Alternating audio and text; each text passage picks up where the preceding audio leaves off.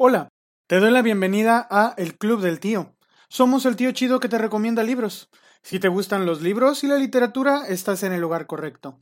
Si no te gustan, déjanos convencerte con reseñas, opiniones y recomendaciones. Yo soy Zach Bradbury y esta vez quiero conversar contigo sobre un tema muy importante, la depresión y la salud mental.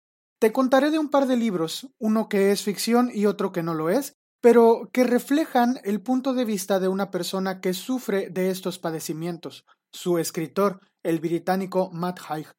Él habla en ellos sobre sus perspectivas y experiencias atravesando por esta enfermedad y nos hace reflexionar sobre cómo actuar cuando las sufrimos o cuando conocemos a alguien que las padece. Quédate en el Club del Tío Deprimido. Hola, ¿qué tal? ¿Cómo estás?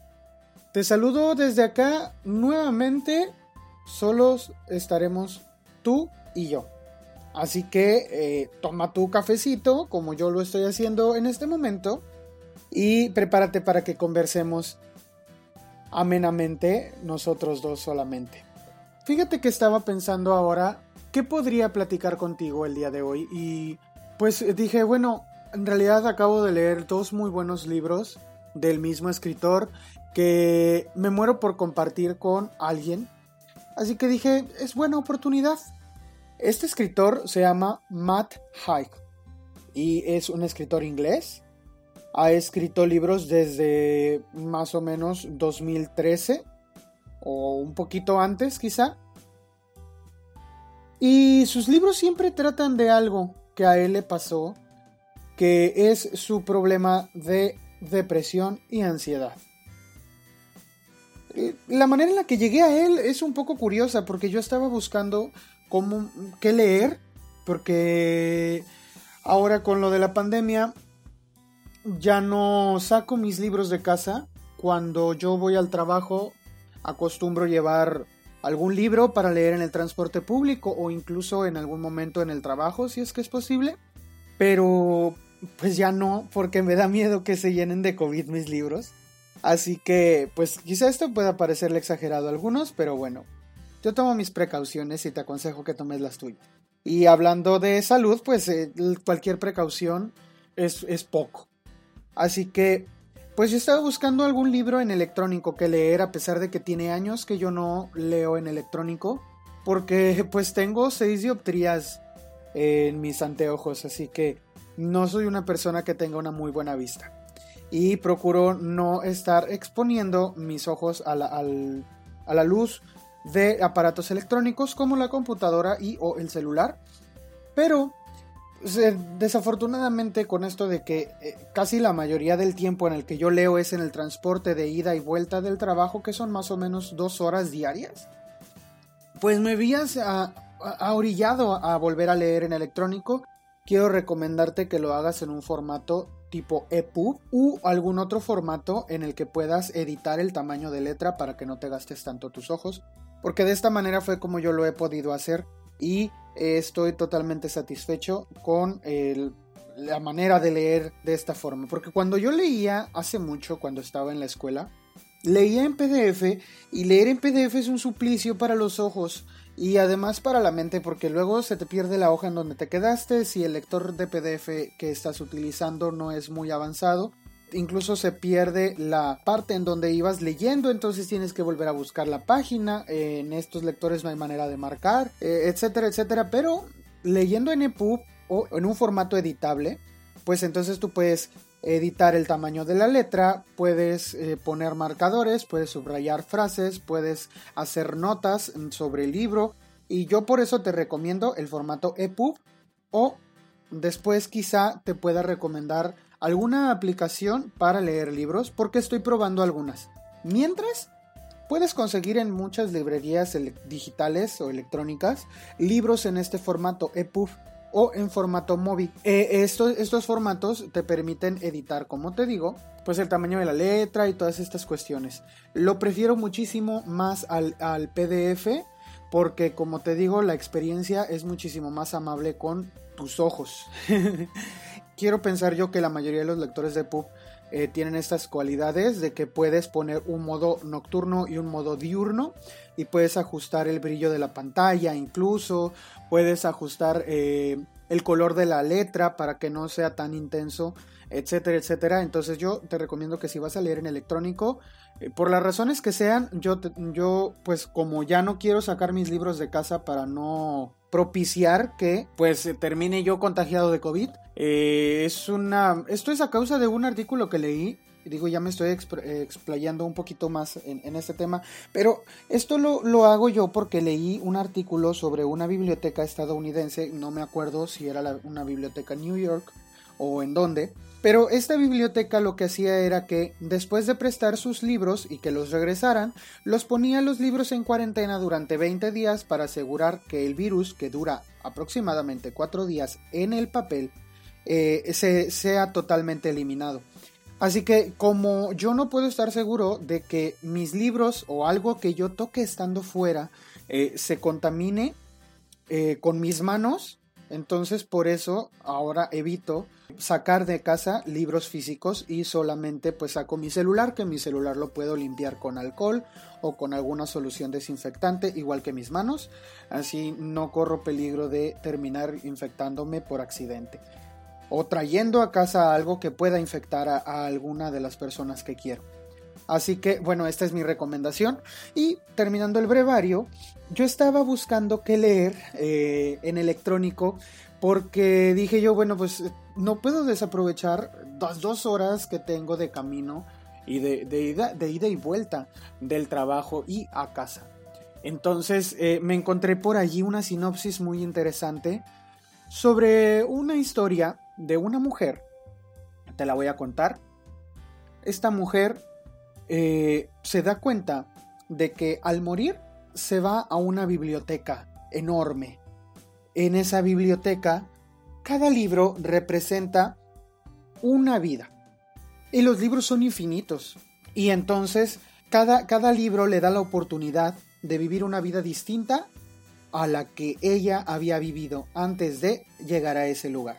Entonces me pareció, me pareció interesante, aunque yo estaba buscando, pues de hecho, eh, algo ligero, lo que me pareció un poquito eh, complicado es que el libro está solamente en inglés porque era un, lanzamiento reciente, el libro salió en octubre, el mes pasado. Creo que sí salió el mes pasado, si no fue en octubre, fue en septiembre, pero eh, eh, salió hace poquitos meses, dos, dos meses máximo. Así que, pues era una novedad y nadie podía decirme si era un buen libro o no, porque en realidad como acababa de salir, no estaba seguro de a quién acudir porque pues nadie lo había leído aún como para poder dar alguna recomendación o para encontrar reseñas. Así que en parte también por eso quiero hacer este programa hablando sobre este libro porque así eh, ya puedes tener tú una opinión para cuando este libro salga en español, pues si quieres lo lees. Yo te lo recomiendo, la verdad es que sí, lo recomiendo mucho. Y bueno, ya, el, el título del libro es The Midnight Library o La Librería de Medianoche, escrito por Matt Haig. ¿Qué te parece si te platico de qué va, más allá de lo que ya te conté? Entre la vida y la muerte hay una librería. En esa librería las repisas se extienden por siempre. Cada libro te da una oportunidad de probar otra vida que tú pudieras haber tenido, para ver cómo habrían sido las cosas de diferentes si tú hubieras hecho una decisión distinta? ¿Harías algo de diferente manera si tuvieras la oportunidad de deshacer aquello de lo que te arrepientes? Con esta premisa comenzamos a leer la historia de Nora Sid. Nora Sid es una mujer eh, en sus treintas que ha pasado por un día horrible la acaban de despedir del trabajo, se dio cuenta de que su hermano, al que no ha visto por años, visitó la ciudad y no la quiso ver a ella. Y cuando regresó a casa, de pronto un vecino llega, toca su puerta y le dice, oye, ¿sabes qué? Creo que tu gato está atropellado en la calle de enfrente. Para Nora eso fue el punto en el que todo eh, quebró. Nora está sufriendo de una, de una enfermedad mental por la cual recibe medicación y no ha estado teniendo los cuidados adecuados, así que su respuesta ante estas cosas, que son un cúmulo de cosas, ya no es, por lo menos nosotros es lo que vemos ahorita, pero, pero pues para ella representan un cúmulo de cosas. Su respuesta para eso es pues la salida, ¿no? Eh, suicidarse. Y la novela empieza fuerte desde este lado porque comienza a hablar de eh, esta decisión de manera directa, no le saca vuelta así. En, los, en el primer capítulo es donde ocurre esto. Nora se quita la vida. Y así comienza la lectura de la librería de medianoche. ¿Alguna vez te has preguntado cómo terminé aquí? como si estuvieras en un laberinto totalmente perdido y todo fuera tu culpa porque tú fuiste quien tomó ese camino y tú sabes que hay muchas rutas disponibles para salir de allí porque escuchas a toda la gente fuera del laberinto. Ellos lo lograron y a veces eh, puedes verlos ligeramente eh, entre la hierba y se ven tan felices por haberlo logrado. Tú no estás resentido con ellos, pero estás resentido contigo mismo por no tener esa habilidad para poder lograrlo. ¿No te ha pasado? ¿O este laberinto solo es para mí? Eh, fue muy interesante averiguar a qué quería llegar el autor con esto, poniéndote a alguien que se suicida en, los, en el primer capítulo. Eh, ¿A qué quiere llegar, no? Y cuando vas viendo, porque digo, cuando lees la sinopsis no te imaginas, que Nora llegó a la librería de la medianoche por culpa de un suicidio. Pero ya que lo lees y te sorprende. Y bueno, ya te lo estoy platicando a ti, pero no es ningún spoiler. Ahora Nora llega a la librería de la medianoche y debe debe revisar qué es lo que está pasando con su vida o qué es lo que pasó que la llevó a tomar esa decisión de salir definitivamente de la existencia. Y es, es complicado ver cuáles son las razones para una persona eh, del quitarse la vida. Y Matt Haig lo hace. Matt Haig te muestra aquí cuáles son los motivos que una persona puede tener eh, para quitarse la vida, para querer ya no existir. Porque no es precisamente el que una persona diga ah, ya no quiero vivir, sino es ya no quiero existir. Matt Haig te pone en la piel de Nora y te dice es que ella está sufriendo y con tal de no sufrir, aunque tiene miedo a la muerte, prefiere eso que eh, el existir estando en este constante sufrimiento.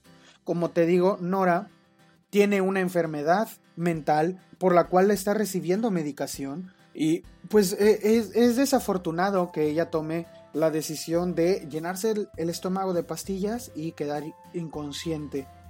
Y cuando llega a la librería de la medianoche hay alguien que la recibe que es para ella una persona que quiso mucho en su adolescencia. Fue una de sus maestras, de hecho ella acostumbraba mucho a jugar con ella ajedrez. Eh, era la bibliotecaria, de hecho, de la escuela y se llama señora Elms. No recuerdo el nombre de la señora Elms, pero casi siempre se refiere en, todo el libro como, como eso, como la señora Elms. Y la señora Elms va a ser este guía que le va a explicar a Nora qué es lo que está pasando. Entonces Nora le pregunta a la señora Elms, eh, entonces, ¿me morí o no me morí? Y ella le dice, no, no te moriste, estás en medio de eh, vivir o morir. Entonces, eh, Nora le dice, ah, ok, no quiero estar en medio, ni quiero estar en el lado en donde vive. Yo quiero morirme. ¿Cómo le hago? Entonces Nora se encuentra en, esta, en este momento en el que quiere definitivamente dejar de existir. Pero después Nora, conversando con la señora Elms, es como te va diciendo qué fue lo que la llevó a todo esto y por qué terminó ella con quizá con una enfermedad psicológica y por qué terminó tomando la decisión. No fue solamente que la hayan despedido o que se haya muerto su gato el mismo día en el que la despidieron. No fue que su hermano no quisiera verla, es una cantidad de cosas que le ocurren y que pudieran ocurrirnos a cualquiera de nosotros. Y el libro entonces eh, nos muestra una cosa que nos va a servir de ayuda como un guía conductor a través de eh, esta historia. Aparte de la señora Elms, ella le presenta a Nora un libro, el libro de los arrepentimientos. Y le dice, mira, tú estás en una biblioteca y en esta biblioteca eh, están todas las vidas que tú puedes o pudiste o podrás vivir. Todas esas vidas se basan en un punto en el que tú tomaste una decisión diferente a la que tomaste en la vida en la que estás ahora. Por ejemplo, si tú decidiste saludar a alguien o decidiste no saludar a alguien, eso de qué manera afecta a tu vida en las decisiones que vienen a continuación. Antes de porque tú puedes escoger cualquiera de esos libros y cualquiera de esos libros te va a transportar a esa vida siempre y cuando no te mueras.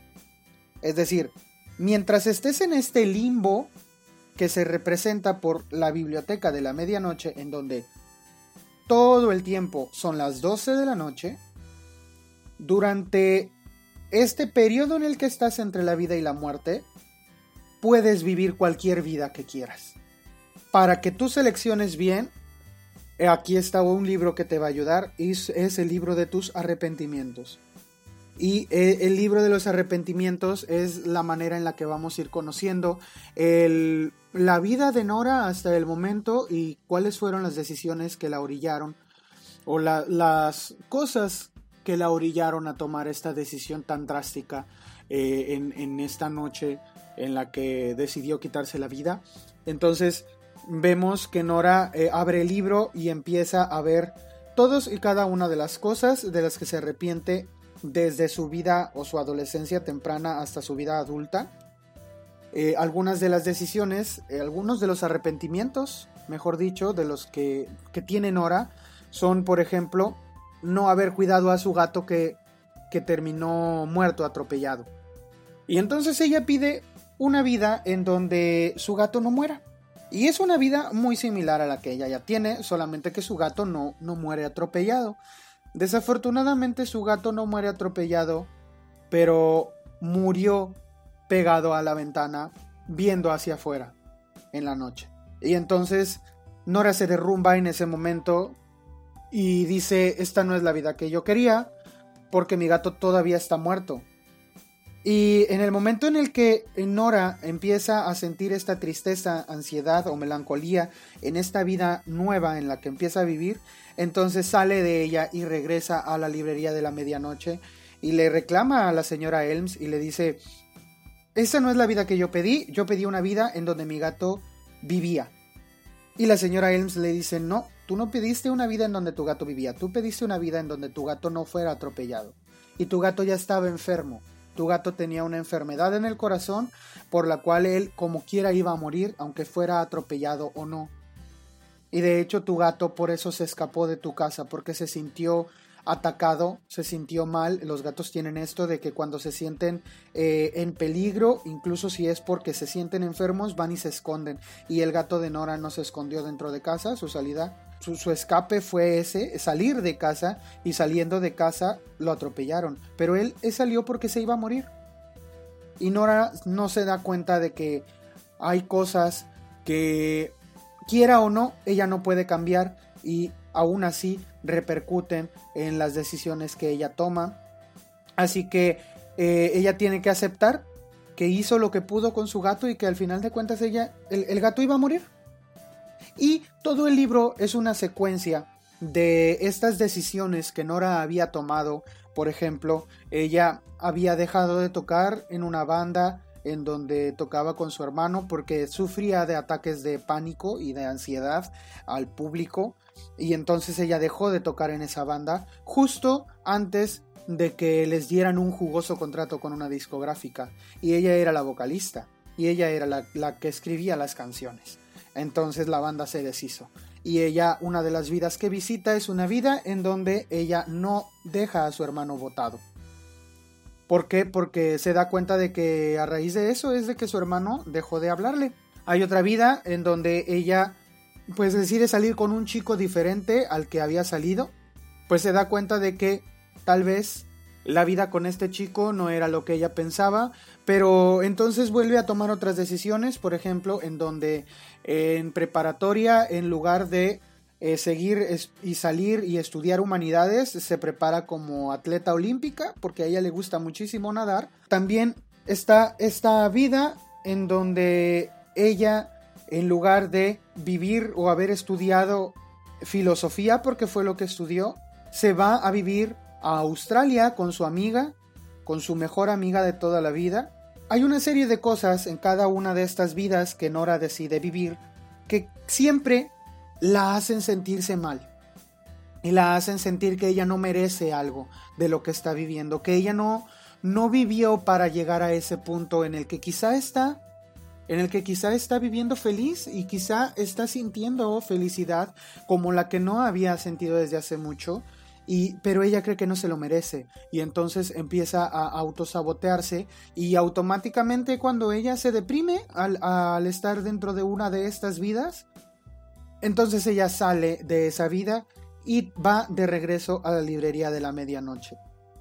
Y es el libro Un ir y venir de vidas y vidas y vidas y entonces nos encontramos con el peligro de ¿qué es lo que va a pasar? ¿Puede ella estar viajando de vidas y vidas y vidas por años? Eh, o, cuánto tiempo puede pasar ah, antes de que ella se quede en una vida fijamente? Porque lo que la, señora Elms le dice es que si encuentra una vida en donde de verdad es feliz, solamente se va a quedar allí y ya nunca va a regresar a la librería de la medianoche esta situación de universos paralelos y de vidas eh, que o de lo que pudo haber sido en tu vida y de vivir cosas que habrías querido, la verdad para mí es fascinante. Eh, yo creo que todos tenemos esta sensación de que a lo mejor hubiéramos sido una cosa totalmente diferente si hubiéramos tomado una decisión distinta en algún punto de nuestra vida. Y para mí eso fue la novela, como ver eh, qué cosas pensar yo en qué cosas hubiera hecho diferentes para ah, vivir de un modo distinto al que estoy ahora. Porque sin, sin lugar a dudas todos tenemos cosas de las que nos arrepentimos y el que diga que no es cierto está mintiendo. Todos tenemos cosas que nos gustaría cambiar, aunque ahora las aceptemos. Quizá las aceptamos porque no vemos la posibilidad de volver a tomar esa decisión o de volver a ese punto en el tiempo para volver a tomar esa decisión. Pero yo te aseguro que si a ti te dieran la oportunidad de regresar en el tiempo y tomar la decisión distinta a la que tomaste en la vida que tienes ahora, la tomarías. Y así es como el libro nos habla de las decisiones que tomamos. Porque al final de cuentas nuestra vida es una sucesión de decisiones pequeñas o grandes que nos llevan al punto en donde estamos. Y te hace pensar sobre qué tipo de decisiones has estado tomando y por qué te arrepientes de las que ya tomaste en el pasado, pero también qué puedes hacer para no arrepentirte de las que tomes en el futuro. Me gusta mucho el siguiente diálogo que voy a intentar de, traducir. Disculpen si lo hago de una manera muy burda, pero dice, cada vida contiene millones de decisiones, algunas muy grandes, algunas pequeñas, pero todo el tiempo una decisión es tomada sobre otra. Tú tienes tantas vidas como posibilidades. Y en ese tipo de, diálogos en donde platica sobre eh, las decisiones y cómo las decisiones, por ejemplo, son como un árbol eh, en el que por tomar una decisión se ramifica la vasta cantidad de, opciones que ahora podrás tomar, es, lo que nos hace pensar en cómo llegamos al lugar en donde estamos. Y eh, es una, una meditación sobre cómo estamos viviendo nosotros y qué es lo que estamos haciendo para estar en el lugar que queremos en el que queremos estar en un futuro, qué decisiones estamos tomando para estar en el lugar en el que queremos en un futuro. Y por eso esta novela me encantó. La verdad para mí es, es una es, no te voy a decir, no te voy a mentir, no es eh, una gran obra filosófica, aunque sí que abarca algunos temas filosóficos, porque, como te digo también, y de hecho vas a encontrar muchísimas citas de filósofos famosos en este libro. porque Matt Haig estudió, él estudió una carrera de humanidades, entonces sí tenía mucho que ver con leer filosofía y todas estas cosas. Y el personaje de Nora, que estudió filosofía directamente, eh, sí tiene mucho, mucha influencia o muchas de las cosas que dice se basan en frases que han dicho otros o cosas que han dicho otros filósofos.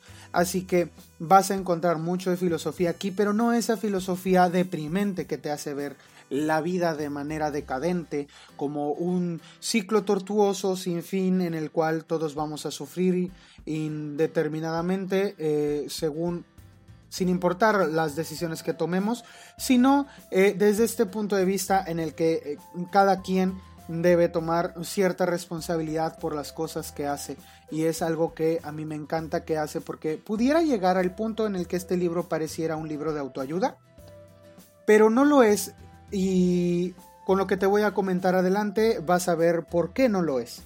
Este libro, más que un libro de autoayuda, es la visión, es como ejemplificar la visión de alguien que pasa por la situación de la ah, ansiedad y la depresión y cómo las cosas que pasan a su alrededor la afectan y puede llegar al punto en el que siente tantas cosas tan lastimosas que prefiere ya no sentirlas, aunque aún le teme a morir, prefiere eh, morir para ya no sentirlas.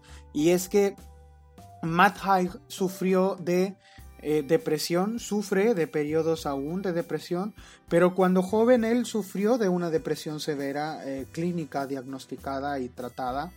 Él, él, sufrió de una severa, severa depresión combinada con ansiedad y es su retrato el que pone aquí encarnado en Noracid y pone aquí un poco de su visión sobre la enfermedad mental que es la depresión y la ansiedad quizá.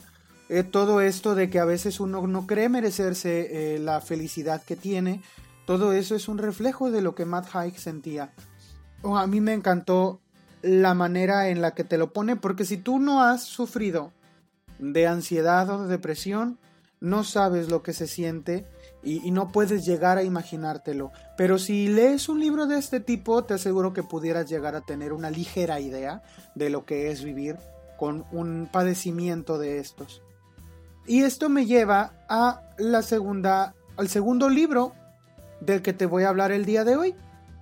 Ya te hablé de este libro, bueno, la librería para cerrar, la librería de la medianoche, pues es una novela autoconclusiva en la que al final vas a tener que eh, descubrir si Nora vive o no, si encuentra una vida en la que es suficientemente feliz y en la que acepta esa felicidad y se queda viviendo en ella, o si muere definitivamente, porque la librería de repente hay momentos en los que amenaza con derrumbarse y hay ocasiones en las que los libros se caen de los estantes y parecen vacíos y hay ocasiones en las que la señora él no puede hacer nada para ayudar a Nora a regresar a alguna alguna vida o a algún universo de estos en donde la, la vida sea mejor para ella o en donde alguno de esos arrepentimientos sean distintos.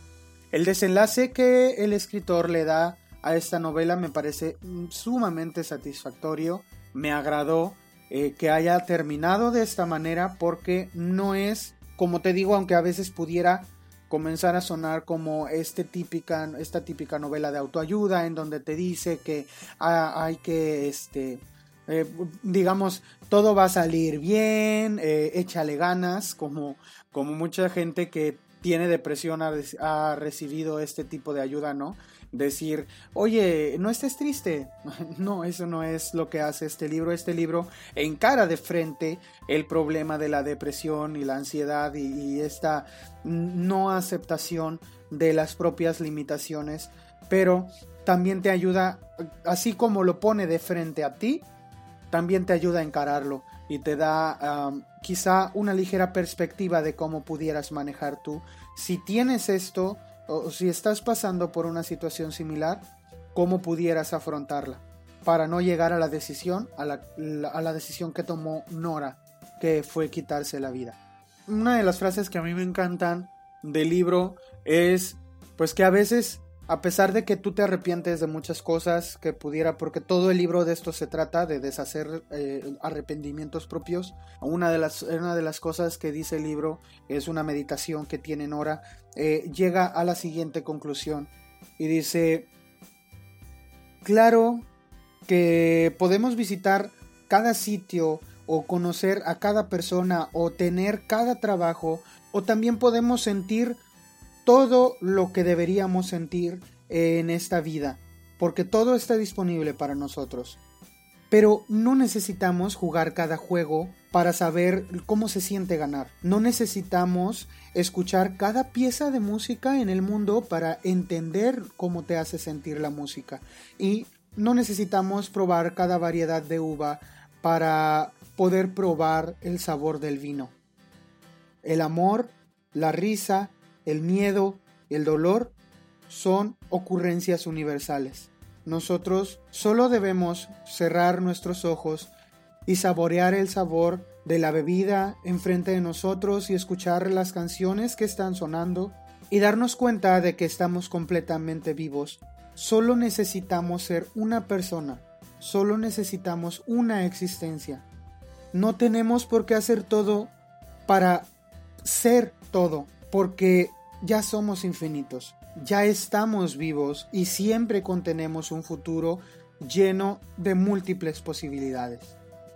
Pues te digo, es que es esto, al final de cuentas llegas a la conclusión de que pues no es necesario eh, revivir cada momento que te hizo o que te causó dolor para poder averiguar qué hacer en el futuro. Creo que esta es una reflexión a la que yo pude llegar y te digo, al final de cuentas cada quien puede sacar eh, un tema diferente de cada libro, esto siempre lo hemos dicho aquí, pero para mí la verdad este libro fue muy bueno. Eh, ¿qué, te puedo, ¿Qué más te puedo comentar de la experiencia de leer este libro? Bueno, este libro lo leí en inglés, me pareció una lectura muy ágil, el lenguaje es muy sencillo, así que supongo que cuando el libro salga en español va a ser muy bien recibido. En inglés ha estado teniendo muy muy buenas críticas, así que yo en realidad estoy esperando a que salga en español, pero mientras ya lo leí y te lo recomiendo para cuando eh, se llegue a lanzar. Ahora me gustaría hablar de este otro aspecto del escritor del que te estaba hablando hace un momento, porque Matt Haig no escribe desde un lugar ajeno a la depresión la experiencia que está describiendo en el libro de la librería de la medianoche. Matt Haig, cuando él tenía 24 años, por allá de los años 90, él pasó por una severa depresión clínica que le impedía levantarse de, su cama. Entonces, él tuvo que atravesar por esta situación en donde ni siquiera se podía parar, no quería comer, no, no quería hacer nada, de hecho solo quería dejar de existir pero la mera idea de quitarse la vida lo atemorizaba demasiado y esto le causaba un círculo vicioso otra vez a la depresión y una ansiedad por seguir vivo que le causaba un, torrente de emociones eh, que es indescriptible para aquellos que no han pasado por esta situación. Y llegó el momento en el que él lo expresó en un libro que se llama Razones para seguir viviendo, que es un libro que ya no es una novela, sino es Matt Haig hablando de su experiencia con eh, esta depresión combinada con ansiedad. Eh, la, depresión no siempre viene sola, la depresión a veces se combina con otras cosas o a veces es causada por otros padecimientos mentales, como la más común, la ansiedad. Y lo que a mí me encanta del libro de Matt Haig es que eh, nos da una vista de lo que es ser una persona con ansiedad y lo que es ser una persona que sufre de depresión. Nos hace ver un panorama quizá devastador para las personas que tienen estos padecimientos, porque él dice, si te duele la espalda, tal vez te duela más al sentarte. Si te duele la mente, te duele al pensar y sientes que no existe un equivalente real, fácil, al volver a ponerte de pie, aunque a menudo esta sensación sea mentira. Entonces, Matt Haig nos hace pensar en que las enfermedades mentales son eso, son enfermedades. Y también nos hace ver las tonterías que muchas personas hacen cuando alguien resulta que está enfermo y que tiene un padecimiento mental como la depresión, y a veces no, no se dan cuenta de que hacen cosas que están eh, siendo o que demuestran que son insensibles. Porque a veces las personas no se dan cuenta de que están siendo insensibles con una persona que tiene depresión y le dicen cosas que resultan ser inservibles y a veces hirientes. Por ejemplo, tiene un, un, capítulo en su libro que se llama Cosas que la gente dice a los depresivos, pero que no dice en otras situaciones de riesgo mortal. Por ejemplo, vamos, ya sé que tienes tuberculosis, pero podría ser peor. Por lo menos de esto no ha muerto nadie. ¿Por qué crees que tienes cáncer de estómago? Sí, ya sé, el cáncer de colon no es fácil, pero intenta vivir con alguien que lo tiene. Una pesadilla. Eh, ¿Alzheimer dices? No me hables de eso, yo lo sufro todo el tiempo. Ah, meningitis. Vamos, hombre, hay que ponerle voluntad. Vale, sí, sí, la pierna te duele mucho, pero hablar de ello todo el tiempo no va a ayudarte en nada, ¿no? Sí, bueno, sí, qué mal que fallara el paracaídas, pero arriba el ánimo. Todas estas cosas la gente no las dice eh, ante una persona que tiene una enfermedad o una situación de riesgo mortal, pero sí se les dice a los depresivos. Y, y, esto empeora el problema porque hace sentir a la persona que sufre de depresión que nadie lo puede entender. Y de hecho el problema con los depresivos, y Matt Haig lo expone en su libro, es que creen que absolutamente nadie está pasando por esta situación. Pero una gran parte de lo que le ayudó a Matt a salir de su depresión fue entender precisamente esto, que la depresión no es algo nuevo y que la depresión no es algo por lo que él tenga que pasar solo y que miles de personas o millones quizá han estado pasando por esta situación y solamente es un humano más que está enfermo de algo. No es un extraterrestre que está viviendo fuera de este mundo, como lo hace ver en una de sus novelas que se titula Los humanos.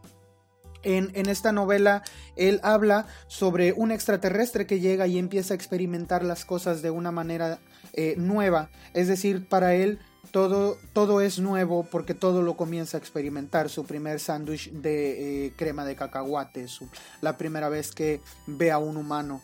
Eh, todo, todas las primeras veces y Matt Haig se sentía como este alien y él lo dice porque ese fue el primer libro en el que el primer libro que él escribió y lo escribió durante su depresión para poder eh, como un ejercicio de, escritura desfogar lo que él sentía, que es algo que él dice que a él le sirvió muchísimo, eh, aparte de escribir, leer también.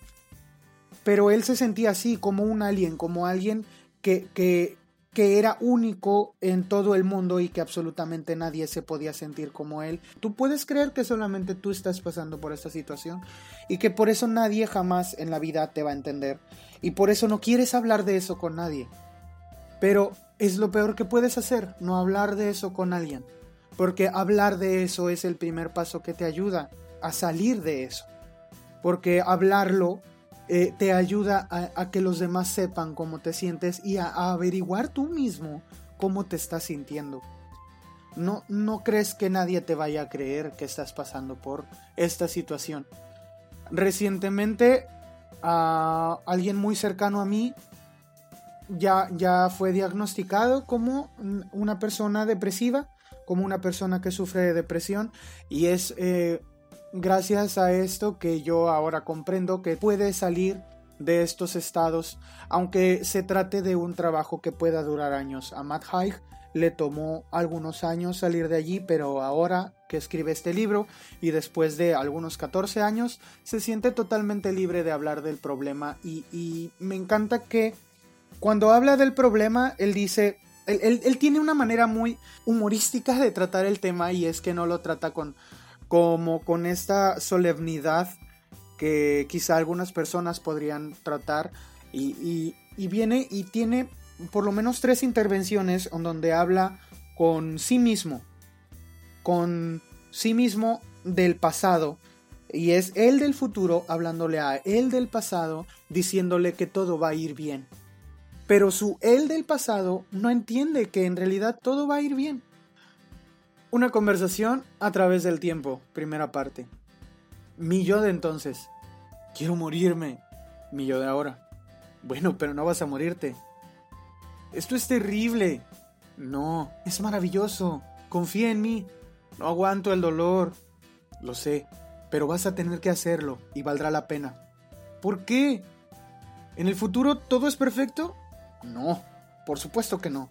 La vida nunca es perfecta y yo todavía me deprimo de vez en cuando, pero he mejorado. El dolor nunca es tan intenso y he descubierto que soy soy feliz. En este momento soy feliz. La tormenta amaina. Confía en mí. No, no puedo creerte. ¿Por qué? Tú vienes del futuro y yo no tengo futuro. Y con este tipo de conversaciones, Matt Haig nos hace ver el tamaño de la, de, la situación eh, que él mismo estaba viviendo, pero lo puede ver como con una retórica muy llena de humor y, muy llena de esta acidez que, que, caracteriza todo, todo el libro y por eso me gustó tanto. Una de las, algunas de las cosas que Matt Haig, digo, este libro no solamente podría servir para aquellos que están atravesando por una depresión, aunque sí que lo recomendaría junto con otros tantos que el mismo Matt Haig recomienda al final del libro, pero sí recomendaría que lo leyeras si tú conoces a alguien que está atravesando por la depresión. La depresión tiene muchas formas, muchas caras y a veces ni siquiera sabemos que la tenemos, pero se, pueden se puede identificar con algunos factores. Y Matt Haig nos habla de ellos y nos habla también de qué cosas lo ayudaron a salir de la depresión. Como te decía, a él le ayudó mucho hablar, hablar de su problema con alguien, que en este caso fue Andrea, su novia, que después llegó a ser su esposa, quien lo apoyó durante todo el trayecto y siempre es importante tener a alguien al lado cuando se, cuando se atraviesa por situaciones como esta. Y por eso si tú sabes de alguien que está atravesando por la depresión, te pido por favor que lo ayudes y que seas esta persona que siempre va a estar apoyándolo. Yo sé que va a ser bien complicado porque las personas depresivas son personas que no están pensando igual que eh, lo haría una persona sana, porque es esto. Eh, una persona que tiene depresión está enferma, pero puede, puede mejorar, puede sanar, puede eh, llegar a, un, a una salud emocional y, psicológica en donde ya no tenga depresión. O puede llegar a, tener, no ser una persona eh, deprimida con cortos periodos eh, sin depresión, sino a ser una persona normal con cortos, muy, muy escasos periodos depresivos, que es lo que le pasa a Matt Haig al final de cuentas. Él aún sigue sufriendo de periodos pequeños de depresión, pero tiene sus escapes en los cuales le ayudan a, salir. Para él leer fue algo que le salvó la vida. Te recomienda un montón de libros excelentes desde su punto de vista para poder explorar. Y es que él dice que su vida era un caos, nada tenía ni, ni, pies ni cabeza y leer libros le permitió encontrar un orden en algún aspecto de, de, de su alrededor, porque nada más lo tenía. Y, y, un libro o una película o una serie de televisión siempre tiene una estructura bien definida e identificable y esto lo ayudaba como a tener una perspectiva de orden en su vida. Y por eso eh, él, recomienda, él recomienda el leer pero también recomienda el escribir porque fue el ejercicio de escribir su primera novela que se llama Los Humanos el que le ayudó mucho a externar esta situación en la que él se encontraba. Quizá ya un poco saliendo porque fue hasta entonces que pudo ir escribiendo esta novela, pero aún con periodos considerables eh, de depresión y ansiedad, eh, fue cuando él escribió esta novela. Y incluso él acepta que hay muchas cosas que aún le causan ansiedad, pero después de tantos años ha encontrado de nuevo maneras de evitarla, como por ejemplo la meditación, la yoga, eh, para él dice que le funcionó, algo muy curioso que él dice es que, bueno, él en su ansiedad no se permitía tomar medicamento, así que para él no hubo medicamento que le ayudara. De hecho, la primera vez que tomó medicamento se sintió pésimo, fatal, que se iba a morir. Y, de allí decidió no tomarse ni siquiera una pastilla de ibuprofeno. Y de hecho, desde, desde que eh, estaba o desde que tuvo su primer ataque de ansiedad, y desde que tuvo su primer bajón depresivo fue cuando dejó de tomar porque no quería que nada afectara o alterara su mecanismo mental.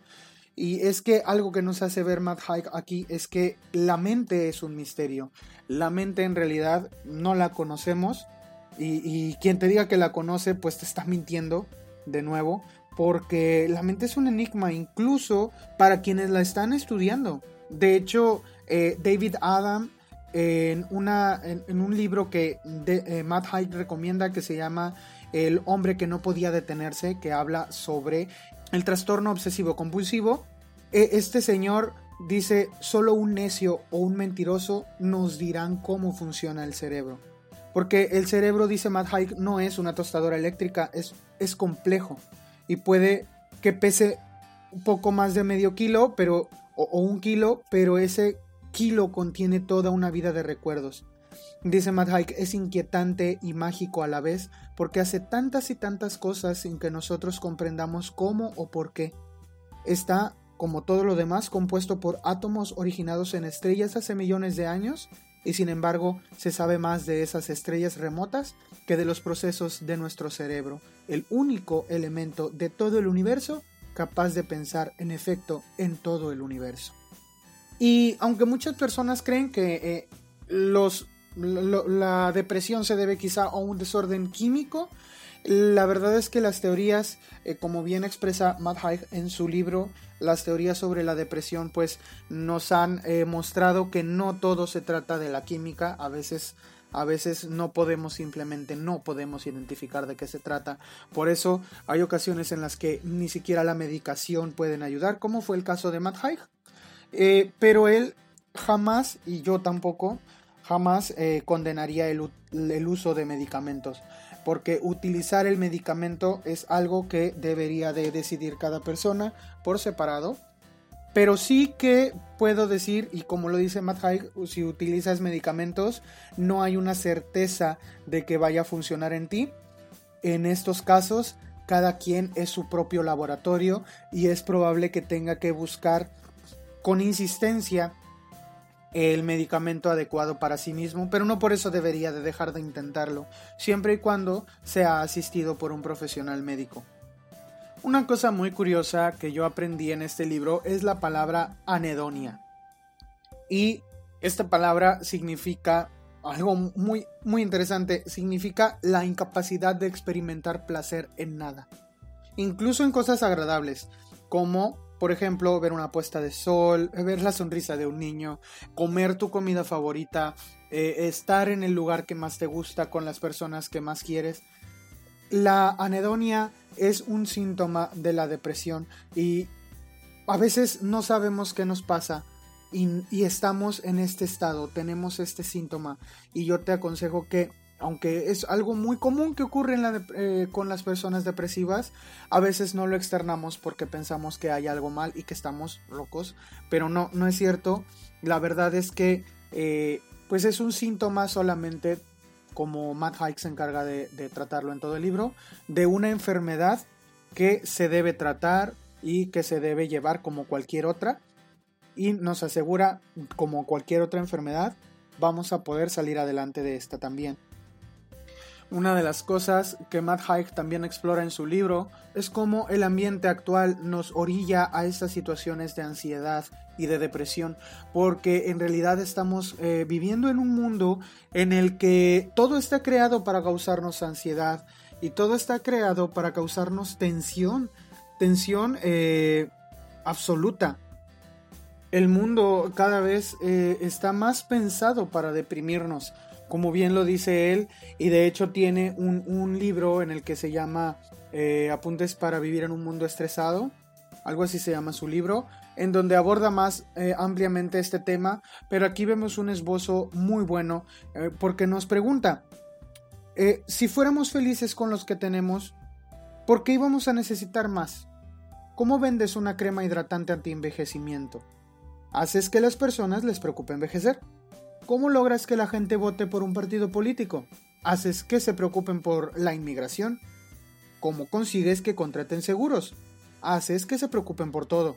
¿Cómo logras que se sometan a cirugía estética? ¿Destacas sus defectos físicos? ¿Cómo consigues que vean un programa de televisión? Haces que le preocupe perdérselo. ¿Cómo logras que se compren un nuevo teléfono inteligente? Haces que se sientan que están quedándose atrás. Vivir tranquilo se convierte en una especie de acto revolucionario.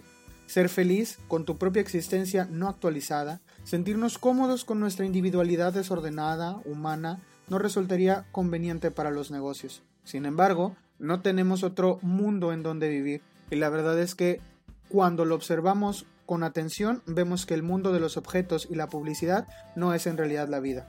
La vida es lo otro. La vida es lo que queda cuando quitas toda esa basura, o al menos la ignoras por un rato. La vida es la gente que te quiere. Nadie nunca elegirá seguir vivo por un iPhone. Es la gente a la que llegamos mediante el iPhone lo que importa. Y una vez que empezamos a recuperarnos y a vivir otra vez, lo hacemos con ojos nuevos. Todo se vuelve más claro y tomamos conciencia de cosas de las que antes no reparábamos. Así que eh, este consejo que nos da Matt Haig sobre pues tomar conciencia de cosas en las que antes no reparábamos o tomar conciencia de que todo este mundo está creado para causarnos ansiedad y estrés e incluso también eh, esta um, depresión Dejar de vivir en este mundo es ya imposible, así que solamente tenemos que buscar las cosas que, que nos hacen vivir dentro de él. Y ninguna de ellas son estas cosas por las que eh, la televisión se desata en mostrarnos. Y bueno, eh, a mí la verdad es que este libro por eso me gustó mucho, porque aborda el tema de la depresión, de la ansiedad, de manera muy responsable, y desde el punto de vista de alguien que sufrió ansiedad y también pues se nota que tuvo ayuda de profesionales al escribir eh, este libro porque explica las reacciones del cerebro en muchos aspectos, explica cosas que ocurren en general con las personas que sufren de depresión y o ansiedad e incluso también que sufren de algún otro trastorno como el trastorno obsesivo compulsivo. Quizá otras lecturas si te interesa saber el punto de vista de otras personas que están sufriendo este tipo de cosas, me gustaría recomendarte un par de eh, cosas. Claro que te recomiendo que leas Razones para seguir viviendo de Matt Haig y si te es posible también que leas eh, la novela de The Midnight Library, La Biblioteca de la Medianoche, ambos libros de Matt Haig como te estaba comentando. Pero hay un par de contenidos audiovisuales que en los que puedes, eh, pues, a los que puedes tener acceso rápidamente.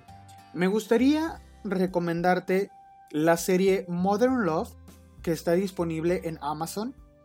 Esta serie en especial tiene un capítulo en donde aparece Anne Hathaway como protagonista del mismo, en donde te cuenta la historia de una mujer que tiene que esconderse por periodos en donde no es ella. Anne Hathaway aquí encarna a la versión de una persona con trastorno bipolar y ella misma ha tenido el trastorno de la depresión, ella misma ha sufrido depresión, así que eh, es una persona que habla desde su propia experiencia también, pero no solamente eso, sino que la serie que tiene ocho episodios, se basa en historias reales. Toda esta serie Modern Love se basa en una columna del New York Times que se publica eh, en Estados Unidos, obviamente, y que recientemente eh, tuvo una, una, recopilación de sus eh, mejores historias, digámoslo, en, en forma de un libro que así se llama Modern Love. De ese libro sacaron ocho historias y las pasaron a capítulos de esta serie que se llama nuevamente Modern Love. El, capítulo 3 de eh, esta serie es donde se trata de esta chica que tiene trastorno bipolar y es un retrato crudo de lo que es vivir con un trastorno de este tipo y de esta situación en la que no te puedes parar de un lugar, de los bajones de ánimo que pueden venir de donde sea, de mirarte al espejo. Es un retrato que también pues resulta abrumador, pero eh, muy, muy educativo a la vez para aquellos que no saben lo que es vivir con esto. Y me encantaría que lo pudieras ver por si te interesa el tema de los eh, trastornos mentales y si quieres eh, ver desde el punto de vista de una persona que sufre este trastorno cómo es vivirlo, para tener un poco más de empatía con aquellos que, que la sufren. Y un segundo contenido que te recomiendo que busques sobre el trastorno obsesivo compulsivo. E, este es un poco más fácil de encontrar, lo encuentras en YouTube. Un segundo contenido que me gustaría que buscaras y es muchísimo más fácil de encontrar. De hecho, eh, por ahí lo voy a colgar yo en la página si me es posible. Eh, eh, es un, un poema escrito por un chico llamado Neil Hilborn. Neil Hilborn tiene trastorno obsesivo compulsivo, pero en, este, en esta ola de poesía New Age, en donde la poesía toma eh, rumbos extraños, Neil toma eh, la slam poetry, eh, la poesía slam, como su plataforma para exponer su problema con el trastorno obsesivo compulsivo y en una ejecución sumamente dramática y conmovedora nos, nos dice eh, cómo, cómo es para él vivir el trastorno obsesivo compulsivo y además a causa de eso perder a la persona que más ama. Porque las cosas que en las que antes quizá pensaba que eran cosas curiosas que él hacía, eh, llegan a hartarla. Y él nos explica en dos, tres minutos lo que es ser a una persona con, con trastorno obsesivo compulsivo y, los límites a los que puede llegar. Y explora en un libro de poesía que tiene eh, de una editorial independiente que se llama Button Poetry. Eh, de nuevo, esto es en inglés, pero el, el, video lo puedes encontrar en español. Bueno, con subtítulos al español y lo comprendes totalmente, pero no se puede leer este poema sin ver la interpretación de Neil Hilborn. Y es un poema, tengo que aceptarlo, que no puedo incluso pensar en, este poema sin que se me haga un nudo en la garganta, porque en realidad eh, te desesperas junto con él cuando estás oyendo todo lo que pasa. Y bueno, si tú quieres tener un vistazo a lo que ocurre, pues bueno, te invito a que lo veas, por ahí lo voy a, lo voy a colgar en la página. Y eh, esta otra, este otro contenido que se llama Modern Love. Si puedes conseguir el libro Modern Love, eh, trae, trae, historias muy buenas. De hecho, hay incluso un podcast de, de ese de esa columna del New York Times en donde las personas leen su propia experiencia e incluso eh, se entrevista a los eh, protagonistas de las historias porque son, son historias de la vida real. Y bueno, yo espero que te haya gustado este capítulo, espero que sirva de algo, que lo haya hecho, lo hice la verdad. Eh, pues mm, sí, un poco improvisado, un poco no, pero pues lo hago desde un lugar en donde quisiera yo que esto eh, ayudara a alguien a sobrellevar su propia situación o a ayudar a alguien más a sobrellevar esta circunstancia y a identificar quizá eh, una posible enfermedad. Que mira si tú crees que estás pasando por una enfermedad del tipo mental como la, la depresión la ansiedad, el trastorno obsesivo compulsivo, debes saber que son eso, son enfermedades y como cualquier persona que se enferma, que le duele la cabeza, que le da gripa, esto también puede puede tratarse y también se puede vivir con esas enfermedades, así como hemos aprendido a convivir, todos, todos hemos aprendido a convivir con la gripa. Y todos podemos aprender a convivir con la depresión. Y quizá podemos llegar a ser personas eh, quizá no, no siempre exultantes y felices y, y que brincan de alegría, pero podemos dejar de ser personas depresivas con momentos felices a ser personas felices con esporádicos momentos de depresión. Que la depresión al final de cuentas, eh, también Matt Haig explora esto, no, no, siempre tiene por qué verse como una debilidad. muchísimos autores artistas, eh, poetas, pintores sufriendo depresión y es de la depresión de donde sacaron lo mejor de ello y aquello por lo que son famosos. Así que no tienes por qué sentirte menos y no tienes por qué creer que estás solo. Hay millones de personas que también lo están pasando y hay ayuda para ti para que lo puedas sobrellevar después. Y a mí me gustaría eh, despedirme con unas líneas de este libro de Matt Haig titulado Razones para seguir viviendo. Yo leo esto y después me despido de ti. Un día experimentarás una dicha que compensará este dolor. Llorarás de euforia escuchando a los Beach Boys, contemplarás la cara de un bebé que descansa dormido en tu regazo, Conocerás a grandes amigos, comerás platos deliciosos que aún no has probado, contemplarás un paisaje desde un lugar elevado sin calcular las probabilidades de caerte y morir. Hay libros que todavía no has leído y que te enriquecerán, películas que verás mientras comes cuencos gigantes de palomitas de maíz, y bailarás y reirás y, y, practicarás sexo e irás a correr junto al río, y mantendrás largas conversaciones y te reirás hasta que te duele el cuerpo. La vida te espera Puede que estés estancado aquí por un tiempo, pero el mundo no va a irse a ninguna parte. No te des por vencido. La vida siempre vale la pena.